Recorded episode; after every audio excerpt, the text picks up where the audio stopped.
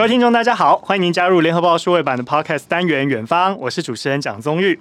菲律宾总统大选呢，明年五月就要登场了。那么，拳王巴乔挑战两大政治家族，前总统的儿子呢，小马可是联合现任总统杜特地的女儿萨拉搭档参选。一度引发了杜特地的妇女呢对决的局面。那么杜特地的参选动向一改再改，对于菲律宾的政坛跟未来局势会带来哪些影响呢？今天远方一起来聊聊，邀请到的是德国之声驻台记者李宗宪。宗宪你好，你好，宗宇哥你好，欢迎你来到。呃，老东家，对对对，陈东家。其实今天请到宗宪哦，不光是因为他曾经是我们 UDN TV 的记者，而且呢，他还曾经到了菲律宾跟印尼，呃，不管是工作经历也好，还是在那边学习也好，都有很重要的经历可以跟大家分享。所以今天这一集呢，特别邀请到宗宪来到节目当中，相信有更多的角度可以来观察。而且人家说古有郑和下西洋，现在有宗宪下南洋，好吧？宗宪先跟我们分享一下你在南洋的一些工作经历，好不好？不敢。跟那个郑和相比，不过就是我在离开台湾之后，就到了印尼的电视台工作，所以在印尼待了一段时间。是、嗯、后来呢，也在这一段时间在菲律宾念了研究所，然后也交了蛮多菲律宾当地的媒体朋友还有同学。这样，嗯，哦，所以今天请你来，正好你也在菲律宾念的是新闻嘛，我相信对于这个大选，也肯定是你研究的内容跟上课的内容之一。好吧，我们先来看一下啊、哦，这一次杜特地的女儿萨拉退出，争取连任。纳卯市长的选举，原本他被视为热门总统参选人，结果呢，他却代表了基督教穆斯林民主力量党转向参选副总统。诶，这样看起来真的是跌破大家的眼镜，而且呢，杜特地的执政光环看起来也很大啊。为什么他决定要放掉说，诶，不要选总统这么热门的这个呼声？还是说是因为他爸爸争议太大，所以他干脆决定走自己的路？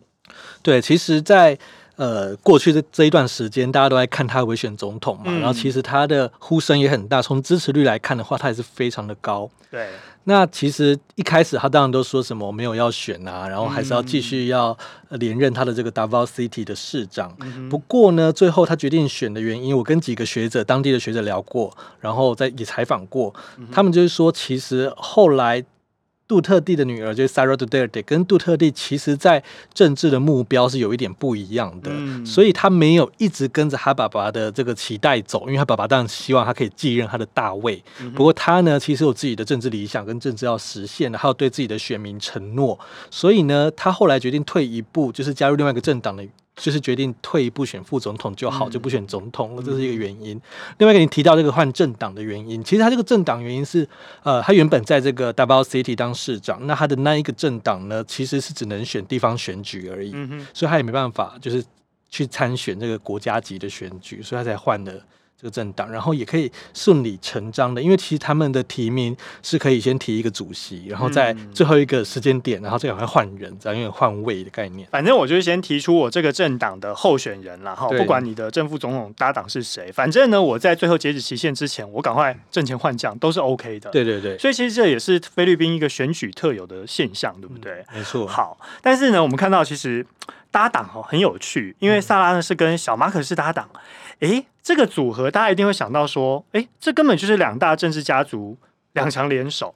但是呢，我们看到萨拉却选择，诶，就当副总统来搭档小马可是，是因为两强联手胜过两强对决的局面吗？因为你说双方其实呼声都很高，对，Marcos 的呼声也非常高，而且他就是他爸爸是之前的独裁者嘛，是。然后其实他的势力。政治势力也很大，其实有些学者很好笑，他就是就是蛮幽默的，说这一次的选举，呃，很有看头。什么原因？他说很像马戏团，嗯，因为人里面有两个大的这个家族势力，就是我们刚刚提到杜特地跟这个马可斯，那另外呢还有演员。就是这个马尼拉市长，另外还有拳王，所以就是说聚了更有政治，然后有演艺圈，然后又有运动界的人来选举，体坛、政坛各个地方都有，还有艺坛，对对对，所以就看起来非常好看这样。可其实当然在里面还是很多的讨论啦，因为比如说比如说呃，都是这些政治世家在选举，但是不是在民主制度来说不是那么的好？嗯，那你刚才提到就是说，到底是不是要考量说这个两强？联手胜过两强对决。其实啊，呃，菲律宾的总统跟副总统是分开选的，所以其实我们必须，虽然说他们都会说他们是个 team，是个 teammate，是一组的，嗯、可其实还是要分开来看。就是而且菲律宾有一个很特别的倾向，就是他们的选民，呃，在选总统跟副总统的时候，考量可能会不同。我们举例来说，好，现在的这个总统是杜特地，那副总统是雷尼罗布雷多，就是。雷尼就是反对党的这个领袖，嗯、是那他们两个是完全不同政党的，所以他们虽然说菲律宾人很倾向这种呃，很就是在选人的时候可能没有管那么多的政见啊等等，嗯、就强人政治这个，嗯、可是他们在选这个副总统跟总统的时候，还是会考量回到这个民主的体系，他们希望可以不同阵营的人，嗯、所以这就回到我们刚刚问题，说到底是不是他们联手会胜过对决呢？其实。就可以讨论一下，因为他们两个有可能会变成这种其一上而已，哦、所以不见得一定是两个在在可以一起来获胜这样。嗯、因为哦，毕竟萨拉他没有选择去参选总统，其实对小马可斯来说，至少就避免掉两大家族对决的局面了。对对对。所以呢，他选了副总统，那么小马可斯呢来做总统的参选人。所以刚中心也跟我们点到一个很大的重点，就是说在菲律宾正副总统他们的搭档哦组合，不是像我们台湾一号。候选人二号候选人一组，他们是各自分开，有各自的政党跟各自的号码，所以呢，最后有很有可能说，虽然两个人是表面上、名义上叫做搭档，但是选出来很有可能是不同组合。嗯，哦，可是就像你说的，对，就是是不是要避掉说就两个头？有可能就会害一个人输掉，嗯，的确有可能会有这样的考量在里面。不过再回到 Sarah Today 自己的政治目标、政治理、政治理念，他是不是在这个时候就想当总统呢？看起来是不是的？嗯，就是他想要还是想要以副总统为主。嗯嗯，所以他们也是会有自己铺陈一下自己未来的政坛之路，会有这样子的想法。对，有些人还说什么他们可能吵了很久，因为其实你看 Sara Duterte 是最后一刻才决定嘛，那有可能他们自己家族里面可能开很多会议。最后看起来好像没有要听爸爸的话，这时候呢，就那个 你知道跑政治线的记者，小脑海里面就会浮现好多场景出来。哎，到底是父女两个人在争吵拍桌子，还是说他跟小马可是两个人在那边瞧不拢？最后说好了，你去选副总统啊。另外一个说好了，我来参选总统了。那我们就用这样子的方式，看看能不能两个最有一面的人各自代表一方选上正副总统。嗯，没错，其实有可能。可是蛮妙，就是说在上个礼拜要发生一件事情，嗯、就是杜特蒂。我不知道等下会不会问到，不过就是杜特地在上礼拜又说，他就有点隐晦的说，有一个候选人家里很有钱，然后势力很大，嗯，呃，可能会染上毒品。他就很隐晦的讲这件事，他是直接影射啦，但是当事人确实已经跳出来了。这个我们也可以先跟大家就直接说吧，就是另外一个总统的参选人、嗯、阿乔，就是我们刚刚前面讲到的拳王。好，至于这个影射的事件呢，他当事人怎么回应，我们待会第二段来跟大家讨论。我们先讲到刚刚哦，宗宪跟我们提到杜特地的事情。其实讲到杜特地，大家一定会觉得说，哎，不意外啊，他不就是一个禁毒的明星吗？然后甚至就是。反正我今天要达到禁毒的目的，我可以杀光一切毒虫，这样子非常有自信心的一个领导强人。但是当然后来也引发很多争议啦。先来看一下他的政坛之路，他一直变来变去，也让大家有点雾里看花。因为现在已经七十六岁了，因为宪法关系不能够连任总统。对，他第一时间是说什么？哦，我要隐退政坛。对，就看到女儿萨拉诶参选副总统之后，他一度又透过他自己的政党民主非人国民力量党宣布说啊，我也要选副总统。嗯，所以大家就说。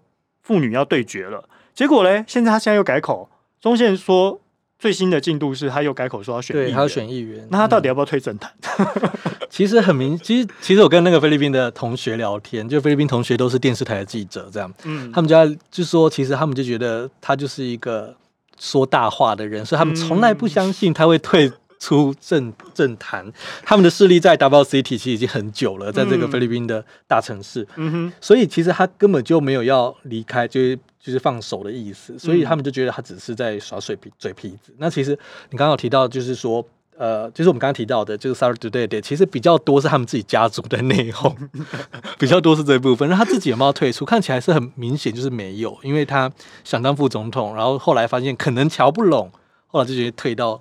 议员这样，完全不把机会留给自己的女儿。一般人家都会说，好吧，那我们就延续我们政治家族的这个生命哦，就把这个光环留给女儿了。结果呢，爸爸自己说要隐退政坛，就又跑出来捣乱，好吧？但是有一个很奇怪、很现实的问题，好了，在台湾呢，永远都说隐退政坛或离开政坛，总是要有一个漂亮的身影。但是杜特地显然不是这么想的，为什么呢？因为他如果从一个总统跳去选议员，是不是哪边怪怪的？其实，在菲律宾蛮多这样的例子，跟在台湾来说，会好像哎、欸，好像降了一级的感觉。不过，因为为了延续势力这件事情，在菲律宾的话，其实蛮常见的。在掌握议会这件事情的话，其实也是非常重要的。所以，如果他今天议会的势力下台之后，还是掌握着这样子，其实他的呃政治势力影响力都是还是非常大的。嗯，好，我们来看一下哦，因为。我们刚刚讲到要参选的是小马可是，他的家族势力其实根据地是在菲律宾的北部，也就是北伊罗科斯省。那么这地方看起来就是杜特地呢，则是在南部的明达纳尔岛的纳卯市。一般大家都觉得说，哎萨拉加上小马可是搭档参选啊，明年大选温尼埃啦。但是两大政治家族联手，南北势力串联，包含刚刚中信跟我们提到了，现在包含杜特地自己也要再去参选议员，其实就是说要继续延续他的政治势力哦。那这么看来，两大政治家族都稳坐当选宝座吗？有没有变数？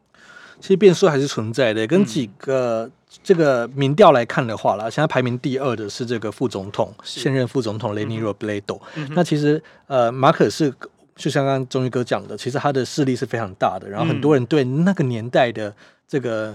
他们说 Golden Age，就是还就是黄金时代，还是非常有憧憬。然后特别是疫情之下，大家就会觉得哦，我想要回到，就算他独裁好了，可是至少那时候经济相对来说看起来好像好一点。就算马可仕家族。他老婆也没有拿拿那么多高跟鞋，虽然就算是这个马可斯，他美代夫人，对，就算马可斯他拿那么多钱，私吞那么多的这个政府的这个这人民的钱，他们还是觉得很喜欢。可是呢，我跟那个雷雷尼罗布雷多的支持者聊嘛，然后他们就说，其实很多人是会有一些包袱的，就是因为他的声音量够大，所以我不敢说我支持罗罗那个雷尼罗布雷多，嗯，所以有时候不一定会反映在民调上面。再说上一届。的这个总统选举，在副总统的选举中，这个马可仕是输给雷尼的，嗯，输给这个现任的副总统，所以他会怕，其实多少会怕。那可是现在的民调看起来的确领先很多，不过因为距离这个选举还有半年多的时间，所以还是蛮多变数的。哇，所以这样听起来，这场选举真的很精彩，大家真的是可以去期待一下。倒也不是大家看到的萨拉加上马克思家族就是温尼亚，哎，看起来还有这个副总统雷尼，哎，感觉在后面追赶让。这两大家族也是稍微心生畏惧一下，来看一下啊，因为刚刚中信跟我们提到了过去。真的是因为经济够好，才会发现那么多贪污舞弊的事件。然后，那么一九七二年，老马可是呢在总统任内宣布戒严，所以就开启了当时大规模贪腐跟血腥镇压异议分子的时代。根据国际特赦组织的一项统计，就发现说，哎，那时候戒严时期啊，七万个人入狱，三万四千人被刑求，还有多达三千两百四十人遇害。哇，这么多的受害者跟家属呢，从老马可仕的瑞士银行账户领到赔偿金。超过了数百万美元，哎，这看起来就是说，虽然当时经济好，但是马可斯家族的争议也非常大，哎，而且呢，我们也看到之前有一个纪录片嘛，正好在讲伊美丹夫人的故事。其实大家也看到，就是说，哇，当时他真的是全身名牌，家里面堆满了一堆精品，也让大家真的是看傻了眼。也有一说是说，马可斯家族之所以能够翻身哦，没有害到小马可斯，是因为在老马可仕之后的几届政府。哎，其实好像贪污腐败形象也没有好到哪里去，所以呢，民怨沸腾。这现在看起来就是说，哎，小马可是虽然也进入了政坛，可是会不会说因为背负独裁总统儿子的形象，影响到他的声望？很有趣的观察点，就是我照理说，以我们台湾人的话，就会觉得你有一个那么不好的背景，可能就很难翻身吧。嗯，可是很有趣，在菲律宾呢，呃，他们看人的个性还有人格特质会大于。他的背景。哦，所以呢，这个马可仕取胜，对，所以马可仕这个人呢，我举个例子，好，上几个月前他接受当地一个很网红的采访，那那个点阅率呢是好几百万的，上千万的，嗯，大家都被他感动，因为呢，他很会去重塑历史，就是把重把历史重新包装。怎么重新包装呢？做新闻的我们应该都知道，其实就是把那些不好的那一面，把它减到最低，强调在当年呢，这个菲律宾的经济是有多好，然后也强调说，呃，在他的。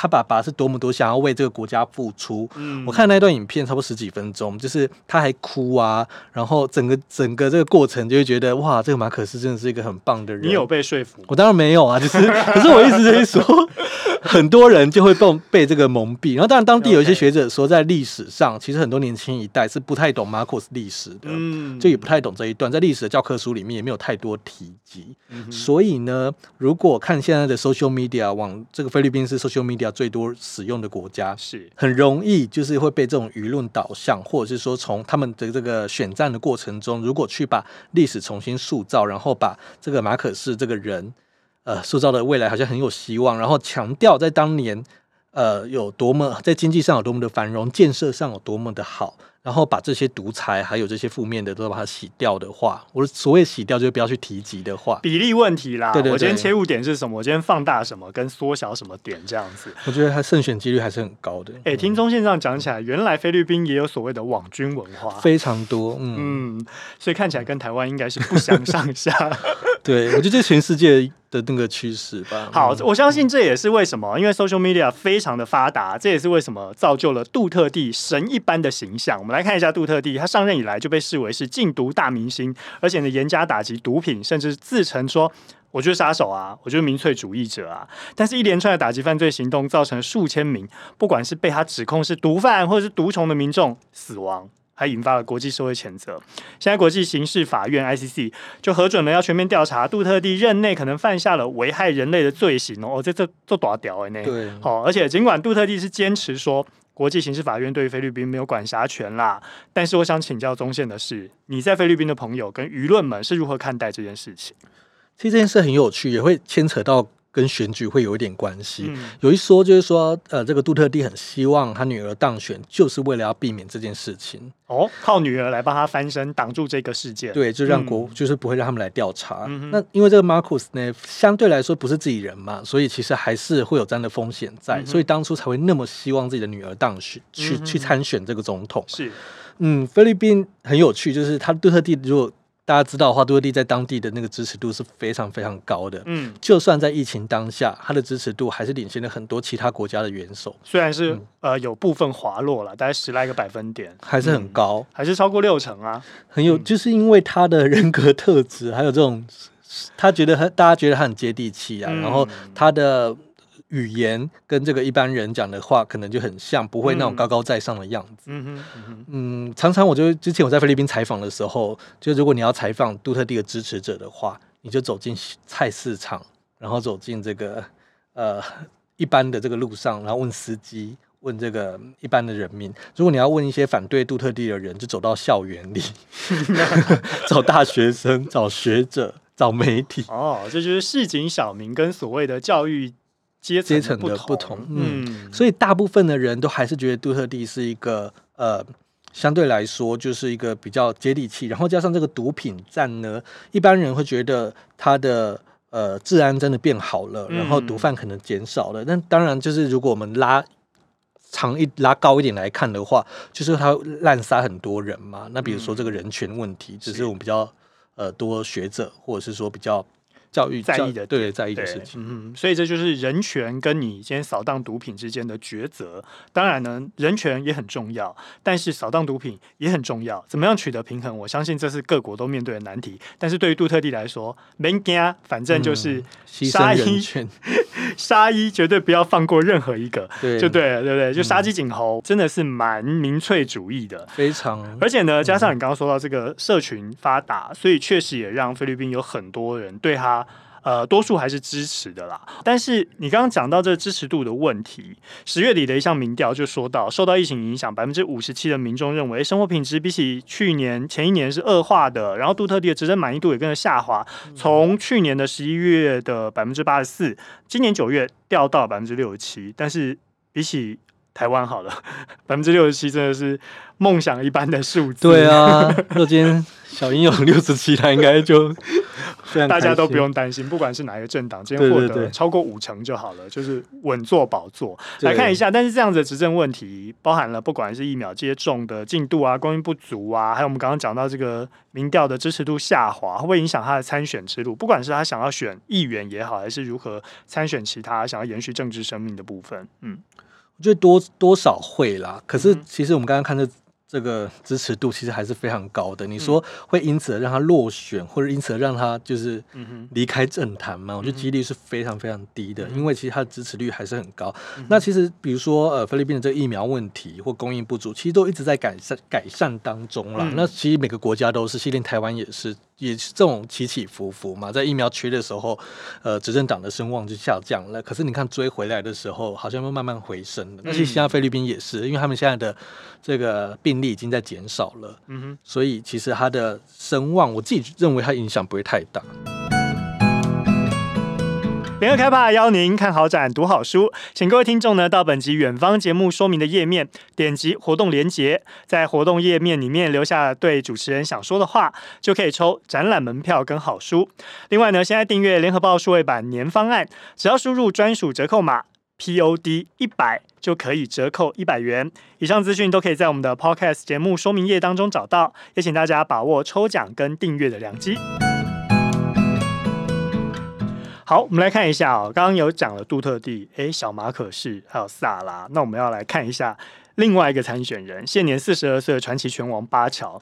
诶，先来看一下他战绩好了。我觉得这个真的蛮蛮、嗯、值得大家来听一下的。很厉害。他在八月复出擂台落败哦，但是他生涯战绩还是维持在六十二胜八败两和，横扫八个不同量级的世界拳王头衔呢。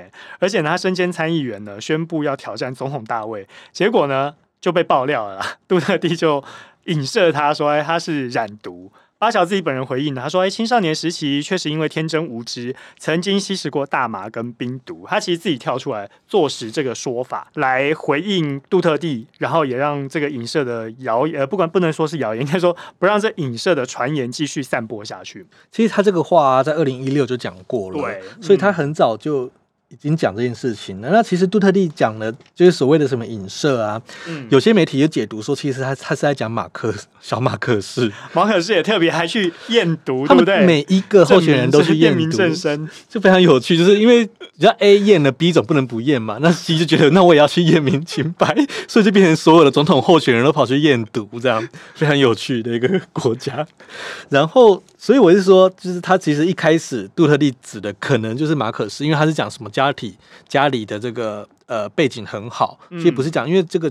这个乔呃巴乔巴乔呢，他是家里身世不好，他是很穷的，嗯嗯、所以其实 maybe 一开始不是要指他，不是刚好被扫到了，因为他就是自己年轻的时候。讲，哎、欸，就反而是马小马可是觉得谢谢你巴乔，对，而且还有点逃过一劫的概念。可是这也是为什么我刚刚前面会想说要提说他们两个其实没有那么的 match，就有可能他们有一点点的这个疙瘩或者是心结、嗯、哦。所以其实杜特利家族跟这个马可斯家族之间可能还是有一些嫌隙，就是说过往的支持归支持，哦、嗯。但是他可能支持的是老马可是总统，是而不是他的儿子小马可是。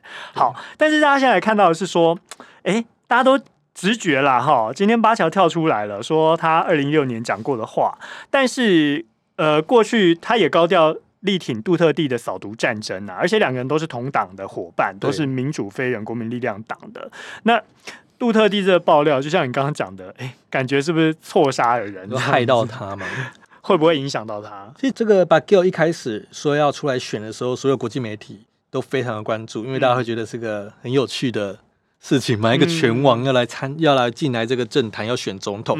进来政坛不是新鲜事，因为他本来就是议员了。嗯、可是呢，呃，第一就是可以从民调看得出来，他的支持度没有那么高，嗯、所以其实他在。菲律宾国内的这个讨论度没有来的马可斯或说雷尼罗布雷多来的高，嗯哼，就是还有像当然还有那个杜特地的女儿，比跟他们比的话还没有那么的高的这个讨论度。那其实他也被认为说太过年轻了，因为他才四十二岁而已，嗯、跟其他候选人相比，真的是太年轻。加上他在议员的表现不是太好，因为大家都说他都跑去打拳了，根本就没来参，没进那个国会，就人都没有出现。然后常常在美国，觉得嗯，好，很熟悉，事情事情有点熟悉。对，所以呢，这一件事情的影响力有多大？我自己是觉得也还好，因为他二零一六就已经。说了嘛，所以其实，所以其实菲律宾人都大概知道这件事情，只是又勾起回忆而已。嗯、那其实选举还有半年啦，所以其实还是有一点远。我觉得 May 如果可能会支持支持度可能掉个几个，可是很快就可以拿回来。可是他还是远远赶不上这个 Leni Robledo 跟马可马古斯。好，因为中线讲到这个哦，就是现在民调确实啊，拳王巴乔虽然说嗯是个拳王明星，但是呢他在民调上实在是敬陪末座。嗯、有一份这个民调机构社会气象站外流的一份十月民调是显示说，小马可是目前支持度最高百分之四十七，其次呢是现任副总统主要反对党的候选人就是雷尼，对，好百分之十八。那么马尼拉市长呢杜马戈索是百分之十三，全王巴乔支持度就百分之九。位居第四啊，哈，所以现在看起来这个还有半年，你觉得会排名重新洗牌吗？还是说大家就差不多是这样子的一个趋势发展了？嗯，我要学那个我很多的受访者一样，大家都不敢讲，就是实在太难说了。因为你看，连台湾都有可能在选前一天就整个大改变。不过在短说两颗子弹时间，对，就是我是说这种选举实在太难，所以特别在菲律宾这一次，我们说马戏团选举。变数实在太多了，然后你也不知道到底。因为他们的选战其实明年二月才开始，嗯，那现在其实很多人会透过各种不同的方式，已经开始在打选战了。比如说，他们已经开始下乡了，开始走这些呃行程。不过，在官方的这个定义上面，其实要明年二月才开始，所以我觉得还需要观察。不是看起来马可仕的这个胜选几率还是非常高的，嗯哼，因为很多人相对悲观啊，就是很多比如说我记者朋友好了，大家都觉得很想移民，就如果今天马可仕当选的话，他们很怕又重回到呃戒严时对。又回到那么多年前的这个戒严，可是看起来应该是也不会，我自己认为也不会啦，因为小马可是应该也不会再重走那一条路。应该这么说，依照现在菲律宾的呃，不管是社会氛围，或者说现在政坛的一些呃组合，呃，这个情势应该是蛮难重演的，对不对？嗯嗯，毕竟那个戒严是当时时代的时代背景不太一样，嗯，所以其实小马可是又想极力摆脱这个独裁者政权的儿子的身份，他更不可能再去走回头路。况且要花那么大的力气，就像你刚刚讲的，在社群媒体上呢，去洗白也好，或者说强调当时的经济有多么的好。好，最后我想请中线帮我们分析一下啊，你觉得说这个支持度的高低哦，是取决于个人的特质吗？是个人领袖魅力吗？还是说这四位候选人确实有他们值得期待的地方？嗯，这个很好问题，因为刚好我也。前阵子也在写这篇报道，关于这个菲律宾选举的，我也问了很多学者，其实每一个学者讲的都差不多，都是说在菲律宾的选举真的，呃，民众不会想太多，还是以个人的这个特质为优先，摆在最前面。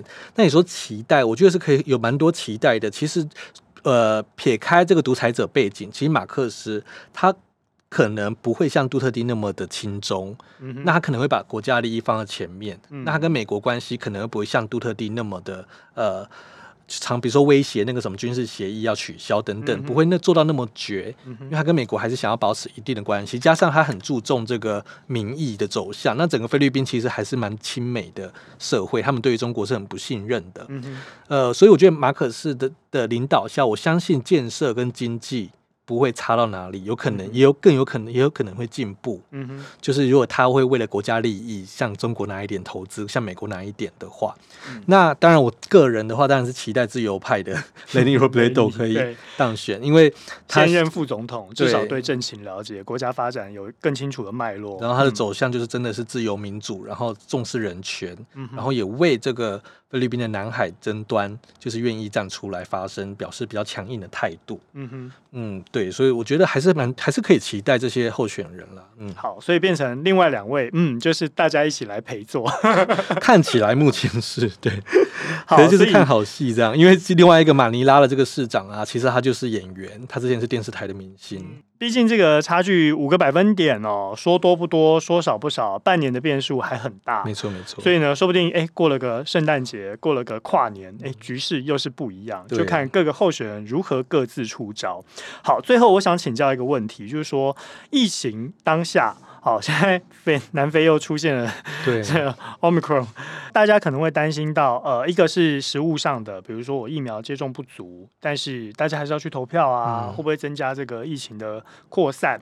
第二个实际上的问题是，大家也因为疫情感受到经济不好，大家会觉得说生活不好过，嗯、这会影响到大家去呃要投给谁这样子的一个变化吗？嗯，我觉得宗旭哥讲很好，其实我觉得我觉得第二点几率比较。多一点，嗯、就是我是说，呃，因为比如说你说疫情影响到投票，其实很多国家都在疫情中举行了大选，像德国也是等等，所以我觉得相对来说，他们可能会为了投票这件事情而不会那么在意。我我是说比起来啦，就防疫跟这个投票，他可能嗯，嗯，他可能会把民主放在前面。是，那当然前提是不要太严重的变种病毒。嗯、那第二点反而是比较。有可能的，因为现在在经济状况不好的情况下，嗯、民众可能就会倾向选一个强调经济、强调建设、强调外资投入的这个候选人。嗯，那其实就是小马可斯的几率就会比较高。这我觉得绝对会有直接的关系，就是每一个候选人都有自己的主张，然后我觉得小马可是主打的是经济主张。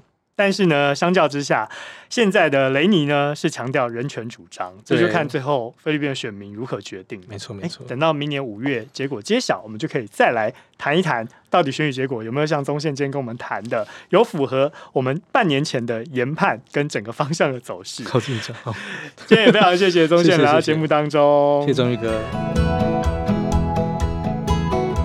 更多精彩的报道，请搜寻 VIP 大 U 点 com。联合报数位版，邀请您订阅支持。